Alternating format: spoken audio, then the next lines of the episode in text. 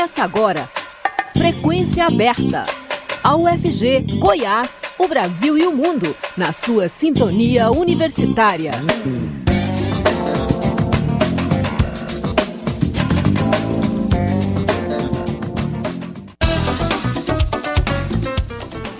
Olá, boa tarde. 5 horas em ponto está começando Frequência Aberta. Eu sou Rodrigo de Oliveira. Sigo com vocês até as 5 e meia da tarde com as principais notícias de Goiás, do Brasil e do mundo. Você pode nos ouvir também pela internet, no site da Rádio Universitária ou por meio do aplicativo Minha UFG. O Frequência Aberta está disponível ainda em formato de podcast nas principais plataformas digitais. Com 40 bilhões de reais em dívidas, Americanas pede recuperação judicial em caráter de urgência. As lojas americanas entraram hoje com um pedido de recuperação judicial na quarta vara empresarial do Rio de Janeiro. O pedido foi feito em caráter de urgência. Hoje pela manhã, a companhia já havia informado que teria recursos reduzidos em caixa e admitiu a possibilidade de iniciar o processo. A Americanas informou que tem 16.300 credores e que o valor total de sua dívida é de cerca de 43 bilhões de reais. A lista desses credores será apresentada em 48 horas. A quantia em caixa, segundo a varejista, estaria em 800 milhões de reais, valor significativamente menor do que os 8 bilhões e 600 milhões de reais reportados no terceiro trimestre de 2022. Segundo a Americanas, boa parte do recurso está injustificadamente indisponível para movimentação da companhia desde ontem, atribuindo a situação à decisão do Tribunal de Justiça do Rio de Janeiro, que permitiu que o BTG Pactual bloqueasse 1 bilhão e 200 milhões de reais da empresa. O banco é um dos credores mais expostos à dívida da varejista. O bloqueio serviria para que o banco se proteja de um eventual calote da Americanas.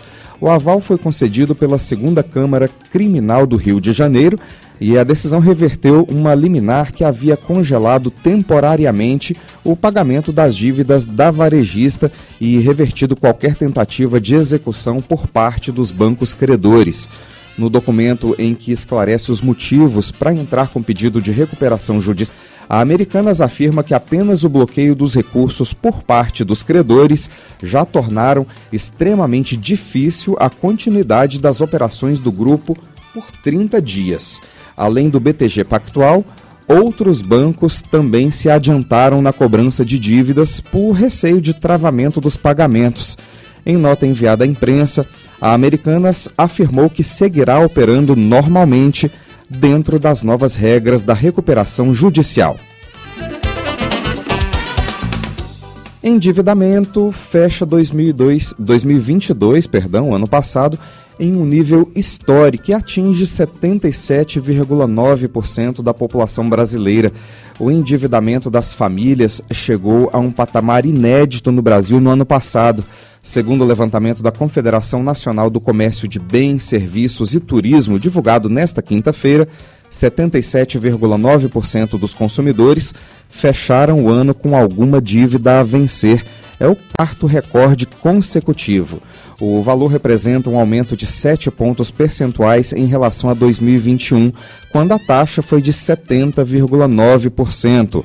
O cenário atual é reflexo do aumento do endividamento das famílias durante a pandemia, que agora precisam carregar dívidas caras num período de inflação alta e taxa de juros elevada.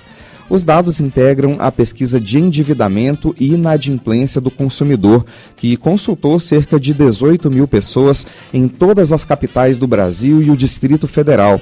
O levantamento usa o mesmo conceito de dívida do Banco Central, que considera todos os valores a vencer contratados com instituições financeiras, cartão de crédito, cheque especial e carnê de loja, por exemplo. Os dados, portanto, não necessariamente significam que essas contas estejam atrasadas. A proporção de pessoas com contas a pagar no Brasil subiu mais de 14 pontos percentuais em relação a 2019, o período pré-pandemia. A série histórica mostra como a crise sanitária mudou a tendência que, via, que vinha se desenhando no Brasil. Antes, o endividamento seguia a tendência de queda, especialmente entre os mais pobres. Agora, o cenário é o oposto. Em relação a 2021, as dívidas cresceram com mais intensidade nas faixas de renda mais baixas. O levantamento da Confederação mostra que 78,9% das pessoas que recebem menos de 10 salários mínimos têm contas a pagar. Na faixa superior, a taxa é menor. A pesquisa também detalhou o perfil do brasileiro endividado hoje.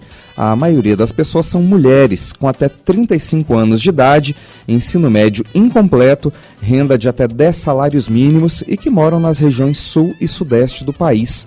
Outro problema revelado pela pesquisa é a quantidade de pessoas com nível muito elevado de contas a pagar. Nunca antes tantas pessoas disseram estarem super endividadas, não só endividadas, mas super endividadas, ou seja, com vencimentos que comprometem boa parte da renda do mês. Esse número chegou a quase 20% da população brasileira. Na média, a cada mil reais recebidos, o brasileiro gastou 302 reais só com pagamento de dívidas no ano passado.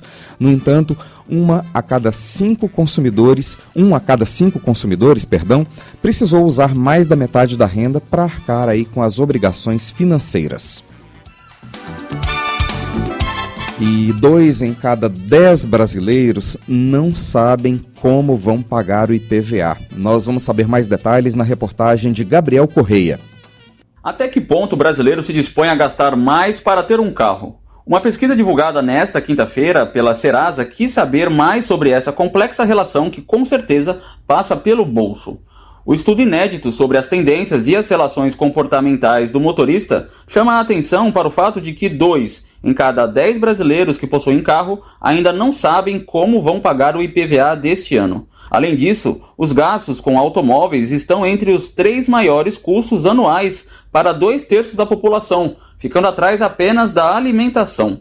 De acordo com Felipe Shepers, da Opinion Box, uma empresa de pesquisa que ajuda a entender o comportamento dos consumidores, o levantamento mostra que, apesar dos altos custos, três em cada cinco entrevistados utilizam o carro todos os dias. As funções consideradas mais usuais são os passeios no fim de semana e as compras e tarefas no dia a dia. Entretanto, a principal razão de possuir um carro é a necessidade de deslocamento para trabalho e estudo indicado por um quarto dos entrevistados, como explica Felipe Scheppers. Porém, quando a gente vai lá e vê o principal motivo de uso, tem uma inversão aí, e a questão de você se locomover para o trabalho ou para o estudo, ele pula para o primeiro lugar. Então, todo mundo que tem um carro ali, né, uma grande parcela utiliza para passear, para lazer, mas se você parar para pensar qual é o principal uso, quer dizer, é um uso constante o tempo todo ali no dia a dia como um todo. O período da pandemia de Covid-19 também impactou o uso dos veículos. Um terço dos motoristas disseram que estão usando menos o veículo hoje do que no período pré-pandemia. Esse comportamento é atribuído ao aumento do preço dos combustíveis. Já entre aqueles que estão usando o carro mais vezes hoje, mais a metade diz que encontraram no veículo uma forma de deslocamento mais eficiente. Sobre as tendências para o mercado, Felipe Scheppers explica que o brasileiro ainda se prende à ideia de possuir um carro próprio, em vez de olhar oportunidades mais baratas, como o aluguel, por exemplo. Você vê até mesmo reflexos de como a pessoa ainda não entende essa dinâmica totalmente do aluguel do carro, você fica ali dividido. 26% fala que vale a pena, 34% fala não vale a pena e 40% não sabe opinar ali, nem concorda nem discorda com essa frase. Então a gente vê que ainda falta uma maturidade melhor da, da da, da, de comunicação, da população como um todo, de entender o funcionamento de um carro alugado versus um carro próprio, vamos dizer assim. A pesquisa foi realizada em dezembro de 2022 e foram entrevistados mais de 2 mil consumidores com idade entre 18 e mais de 50 anos, das classes sociais de A a E. Da Rádio Nacional em São Luís, Gabriel Correa. Acompanhe o Frequência Aberta também pela internet www.radio.fg.br.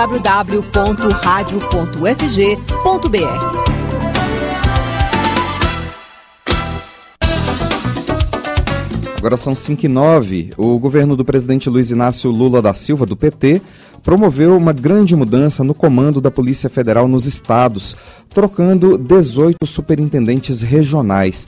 Também foram dispensados outros 26 superintendentes da Polícia Rodoviária Federal nos estados.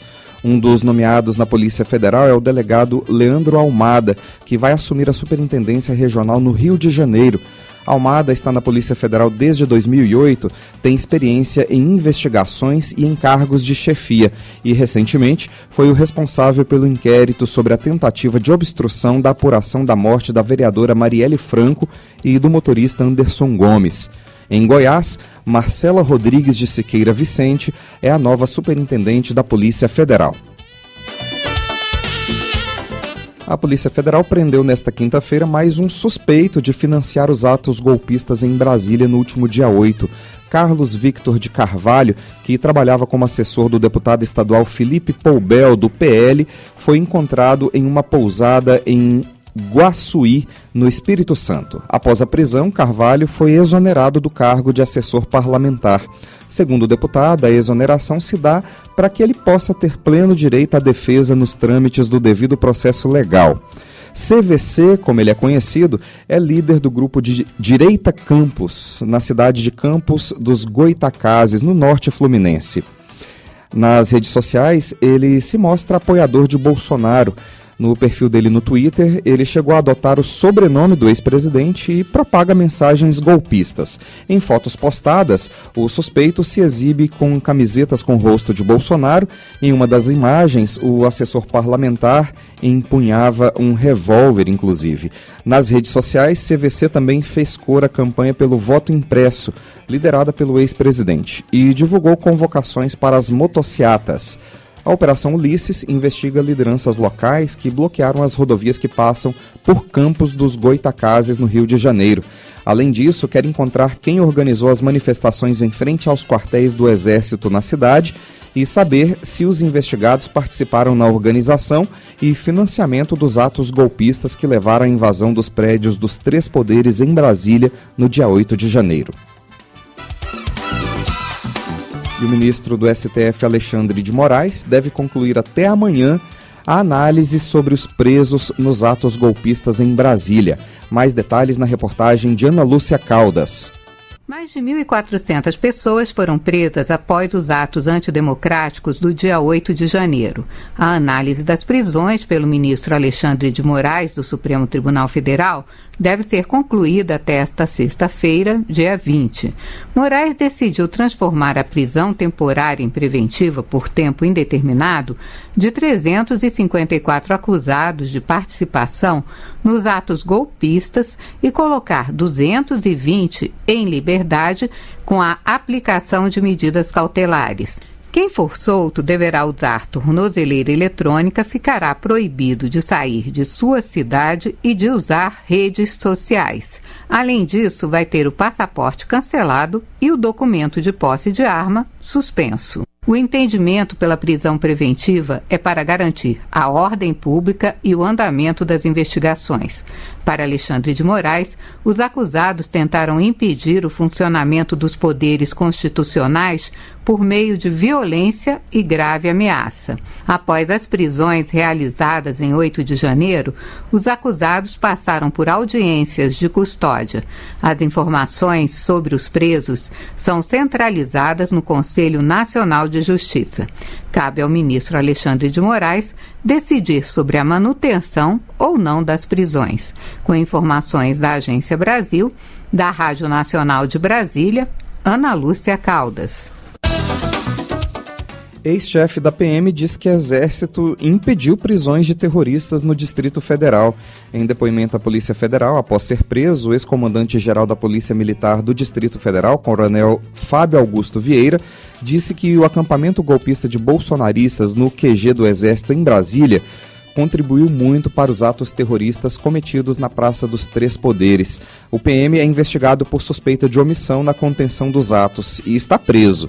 No depoimento à Polícia Federal, o coronel afirmou ainda que por diversas vezes a segurança no DF tentou desmobilizar o grupo que se reunia em frente ao quartel do Exército, mas foi impedida pela força.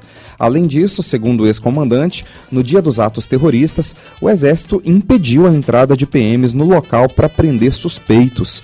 O local onde estava o acampamento, no setor militar urbano, é de responsabilidade do Exército Brasileiro. Após os atos, o grupo foi retirado do local e cerca de 1.800 pessoas acabaram detidas. O militar também disse que setores de inteligência de diversos órgãos indicaram que os atos seriam pacíficos. Alegou ainda que não participou de nenhuma tentativa de facilitar os ataques. Segundo o coronel, após o dia 12 de dezembro, quando vândalos bolsonaristas tentaram invadir a sede da Polícia Federal e depredaram a capital, houve uma reunião entre a cúpula da Secretaria de Segurança do DF e o Exército para desmobilizar o acampamento. Fábio Vieira afirmou que por duas vezes a PM tentou fazer essa desmobilização dos acampamentos, mas não teve êxito por solicitação do próprio Exército, que afirmou que faria a desmobilização utilizando seus próprios meios. Segundo o ex-comandante, no dia 8 de janeiro, já restabelecida a ordem, os PMs foram tentando encurralar os manifestantes para tentar realizar prisões de quem estava no lugar. Fábio Vieira afirmou que foi marcada uma reunião em frente à Catedral Rainha da Paz e o Exército já estava mobilizado para não permitir a entrada da PM na área na qual os manifestantes estavam acampados. Na segunda-feira após os ataques, Fábio foi exonerado do comando da PM do DF. No dia seguinte, o ministro do Supremo Alexandre de Moraes determinou a prisão dele. Fábio foi detido no mesmo dia e é mantido no regimento de polícia montada em Brasília. E a CNN disse que Braga Neto liderou reuniões para discutir um golpe de Estado o general Walter Braga Neto, candidato a vice na chapa de Jair Bolsonaro do PL e ex-ministro da Defesa do ex-presidente, discutiu um possível golpe de Estado após a derrota na eleição presidencial. De acordo com a CNN, interlocutores de Bolsonaro e de Anderson Torres disseram que Braga Neto liderou reuniões para discutir uma mudança no resultado eleitoral que teve Lula como vitorioso. Uma das alternativas discutidas por Walter Braga Neto seria a aplicação do artigo 142 da Constituição. A medida seria, na prática, uma intervenção militar no Estado. Também foi discutido uma decretação de estado de defesa. Durante as reuniões foi levantada também a possibilidade de convocar forças de segurança para tentar ter acesso ao código-fonte das urnas eletrônicas. Também foi cogitada a possibilidade de convocar, eh, perdão, foi convocada também a possibilidade de buscar a OAB, a Ordem dos Advogados do Brasil, para liderar um processo golpista. Lembrando que na última quinta-feira, dia 19, a Polícia Federal encontrou na casa do ex-ministro da Justiça Anderson Torres um documento que poderia ser usado para mudar esse resultado aí, o resultado das eleições. Era a minuta de um decreto que teria como objetivo estabelecer um estado de defesa no TSE o Tribunal Superior Eleitoral. E falando em Anderson Torres, o ex-ministro da Justiça do governo Bolsonaro e ex-secretário de Segurança Pública do DF, preso em Brasília desde o último sábado, dia 14, deve prestar um novo depoimento à Polícia Federal na próxima segunda-feira, dia 23, às 10h30 da manhã a defesa do ex-secretário solicitou uma nova oitiva, perdão, argumentando que Torres está disposto a responder todas as perguntas que lhe forem feitas, mas o fará após os advogados terem acesso ao inquérito, o que deve acontecer até amanhã. O pedido ainda deve ser aceito pelo STF, Supremo Tribunal Federal. Torres seria ouvido ontem pela Polícia Federal, mas preferiu ficar calado durante o depoimento. Agora são 5 horas e 19 minutos. O Frequência Aberta faz uma pequena pausa e volta já. O Frequência Aberta volta já. A força dos ritmos brasileiros. MPB, bossa nova, choro, samba e tantos outros. As vozes e a alma musical do Brasil. Universitária Compromisso com a Cultura Brasileira. Fatos e Canções. Um panorama da história e da atualidade da música brasileira e internacional. De segunda a sexta, às nove da manhã, na sua Universitária.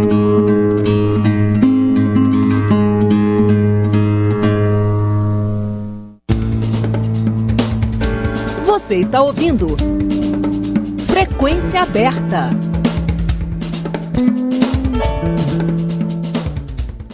A jornalista Elisa Marques estreia como escritora no livro de poemas Até Minha Terapeuta Sente Falta de Você, publicado pelo selo Naduc da editora Nega Lilu. O evento de lançamento é neste sábado, dia 21, no Mocó Bar, em Goiânia.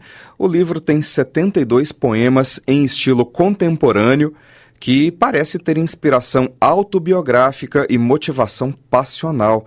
Para saber se é isso mesmo, a Elisa está na linha conosco. Olá, Elisa, tudo bem? Oi, Rodrigo, tudo bem? Obrigada pelo convite. Elisa, logo na estreia, você já tacou aí uma inspiração autobiográfica com motivação passional. E essa temática bombástica gerou 72 poemas. A vida está agitada nesse nível ou a escritora é bastante criativa? Eu acho assim, eu tinha muita dificuldade na infância e na adolescência, assim, até no início da minha vida adulta mesmo, de me expressar de outra forma que não seja escrevendo. Então, acaba que essa dificuldade, vamos dizer assim, de expressar verbalmente, acabou me ajudando, vamos dizer assim, na, na escrita, né? E eu costumo dizer que essa é uma história de amor que passa enquanto ele não passava, eu escrevi esse livro. Certo. Além dos relacionamentos amorosos, há outras temáticas presentes nos poemas? Sim, eu falo um pouco da minha infância também, uh, mas sempre assim fazendo essa relação com o amor romântico. E como é que você separou as histórias que poderiam ser contadas, já que o livro tem bastante inspiração autobiográfica? É, algumas histórias a gente pode contar, nem né, mesmo que em forma de poesia, uhum. e algumas a gente não pode. Como é que você fez essa separação? Então, os meus poemas, eles são, assim, bastante descritivos. Então, eu escrevo sobre pessoas reais que, que fizeram ou fazem parte da minha vida. Esse livro, em específico, foi apenas sobre uma delas, então assim, e é um livro assim escrito por uma mulher para outra mulher. Uh, então assim, essa separação nesse primeiro livro, assim, a gente tirou algumas coisas que talvez uh, descrevia demais, vamos dizer assim, mas uhum. continua sendo assim histórias reais que eu vivi, coisas que eu senti e a minha perspectiva, né? Uhum. E é um relacionamento amoroso que ainda está de pé, ou é um relacionamento do passado? É, é, é alguém é, que te autorizou a escrever sobre essa história, ou você nem pediu autorização? é um relacionamento do passado. Eu comecei a escrever esse livro tem quatro anos, então foi quatro anos atrás, três anos atrás, mais ou menos.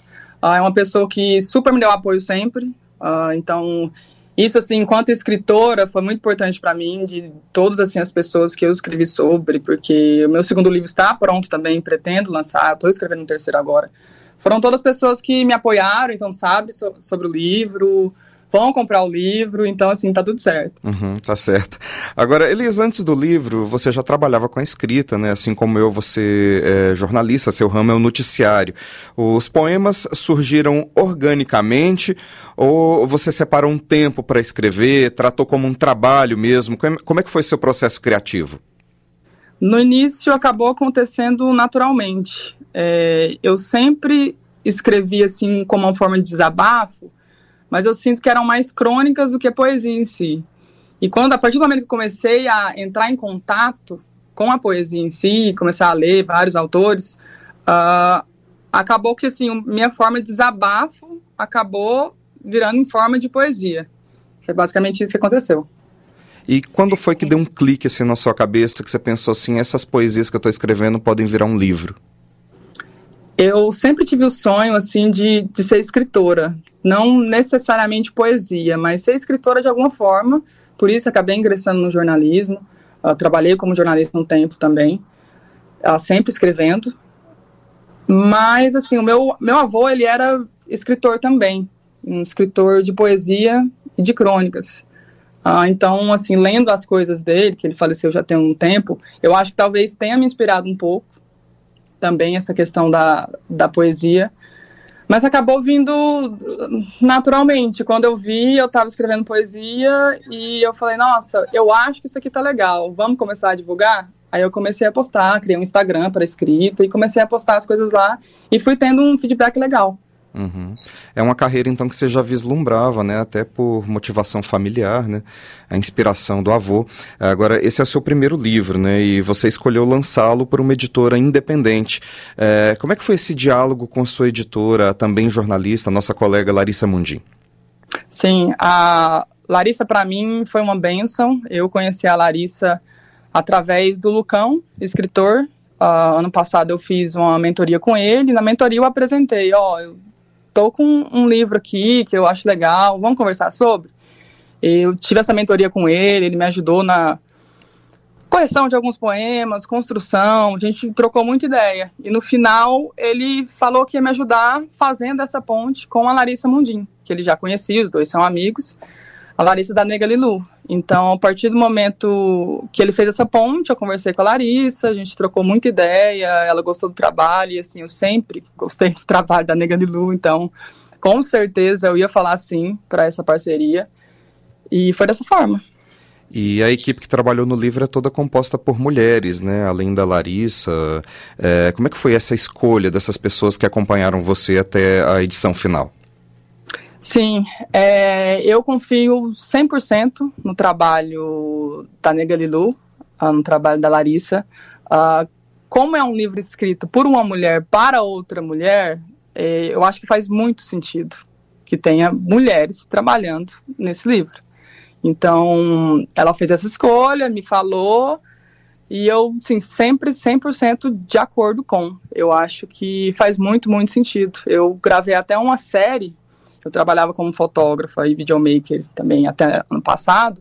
E eu gravei uma série baseada no livro, que também só tinha mulheres. Eu acho que esse livro não, não tinha como ser diferente, sabe? Quem foi que ilustrou, Elisa? O ilustrador é o Thales Campos, é meu amigo de infância. Estudamos juntos aí fundamental, ensino médio uh, uma pessoa que desde o início que eu apresentei, eu falei, você acha que esse livro é bom para ter ilustração? O que, que você acha? Ele entrou de cabeça comigo, sem literalmente nada, sabe? Entrou e falou, não, eu faço para você, vamos dar um jeito, vamos achar uma editora. E o Thales hoje está morando na Irlanda, então a gente está tendo essa ponte Brasil-Irlanda, mandar o livro para ele para lá, a família dele vai no lançamento, os amigos. Uh, e é uma pessoa, assim, que foi o primeiro, eu digo, que, foi, que acreditou, né, no meu trabalho nesse livro. E é até bom que ele já conhecia os personagens principais também, né?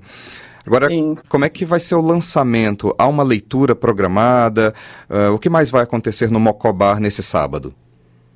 Então, a partir das 18 horas, uh, eu vou estar tá lá, vou ter uma mesa autografando os livros, dedicatória, vou conversar com todo mundo. A ideia, assim, é para ser uma coisa mais informal, das 18 até as 20h30. Eu pretendo ali sentar na mesa, autografar, trocar uma ideia e depois eu quero eu mesma, né? Pessoalmente, eu acho legal ter esse contato com o leitor e sentar na mesa com todo mundo. Eu vou também estar tá celebrando meu aniversário após o lançamento, no mesmo dia lá no Mocó. Então, vou estar rodeada de, de amigos, de família, de pessoas que me amam. E eu gostaria de conhecer todos os leitores que eu ainda não conheço. Então, e eu acho importante, ainda mais vindo de uma nova autora. E o livro estará presente também para ser adquirido, né? Isso. Já tem alguma livraria física? Já dá para comprar online, por exemplo? Online a partir do dia 22 no site da Negrilu a nossa ideia fazendo o lançamento é que as pessoas que forem no lançamento vão ter a oportunidade de ser as primeiras, né? A verem um livro, ver como é que ficou, a ter essa leitura. Mas a partir do dia 22 uh, vai estar no site da Negrilu e também no, no Jardim, que é onde a Negrilu trabalha. Você já pensa, já planeja é, editar em outros formatos, em e-book ou em audiolivro, por exemplo? Você já, já vislumbra isso para um futuro? Sim, nós estamos trabalhando agora uh, com o e-book. Então, o e-book eu, eu, acredito que ele vai sair semana que vem, talvez segunda, terça-feira, mas esse formato já, já está sendo produzido. Tá certo. Eu conversei com a jornalista e poeta Elisa Marques, que estreia como escritora no livro de poemas Até Minha Terapeuta Sente Falta de Você, publicado pela editora Nega Lilu, com lançamento neste sábado, dia 21, às 6 da tarde, no Mocó Bar, que fica no setor sul, aqui em Goiânia. Elisa, muito obrigado por falar aos ouvintes da Rádio Universitária da UFG. Sucesso com seu livro e com a nova carreira de escritora. Muito obrigada, Rodrigo, pela disponibilidade, pelo espaço, tá bom? Obrigada de verdade. 5 horas e 30 minutos, frequência aberta, fica por aqui. Produção do Departamento de Jornalismo da Rádio Universitária, com Ana Cláudia Rezende e Murilo Cavalcante na técnica. A todos uma boa tarde, muito obrigado pela audiência. A Universitária apresentou Frequência Aberta. Notícias da UFG, de Goiás, do Brasil e do mundo nos 870 AM.